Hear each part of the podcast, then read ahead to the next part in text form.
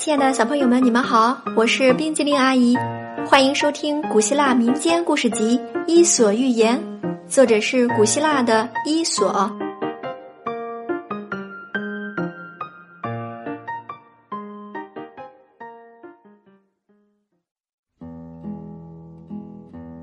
接下来我们要讲的故事是《猫和老鼠》。一栋房子里曾经有老鼠出没。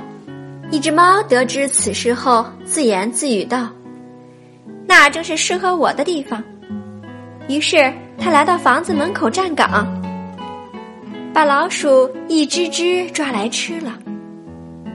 终于，老鼠再也不能在那里待下去了，他们决定回自己的洞里待着。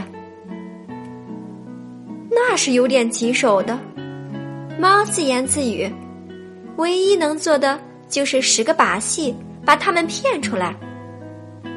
他细细琢磨了一下，然后爬上墙，把后腿挂在一个钩子上，让自己挂下来装死。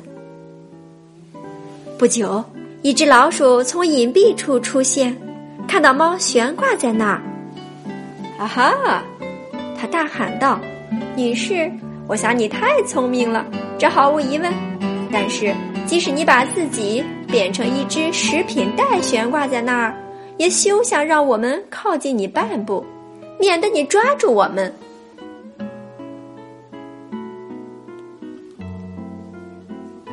亲爱的小朋友，故事讲完了。今天的故事告诉我们：如果你聪明的话，就不会被敌人伪装的假象所蒙骗。今天冰激凌阿姨讲的故事《猫和老鼠》就到这里啦。咱们下次再见，拜拜。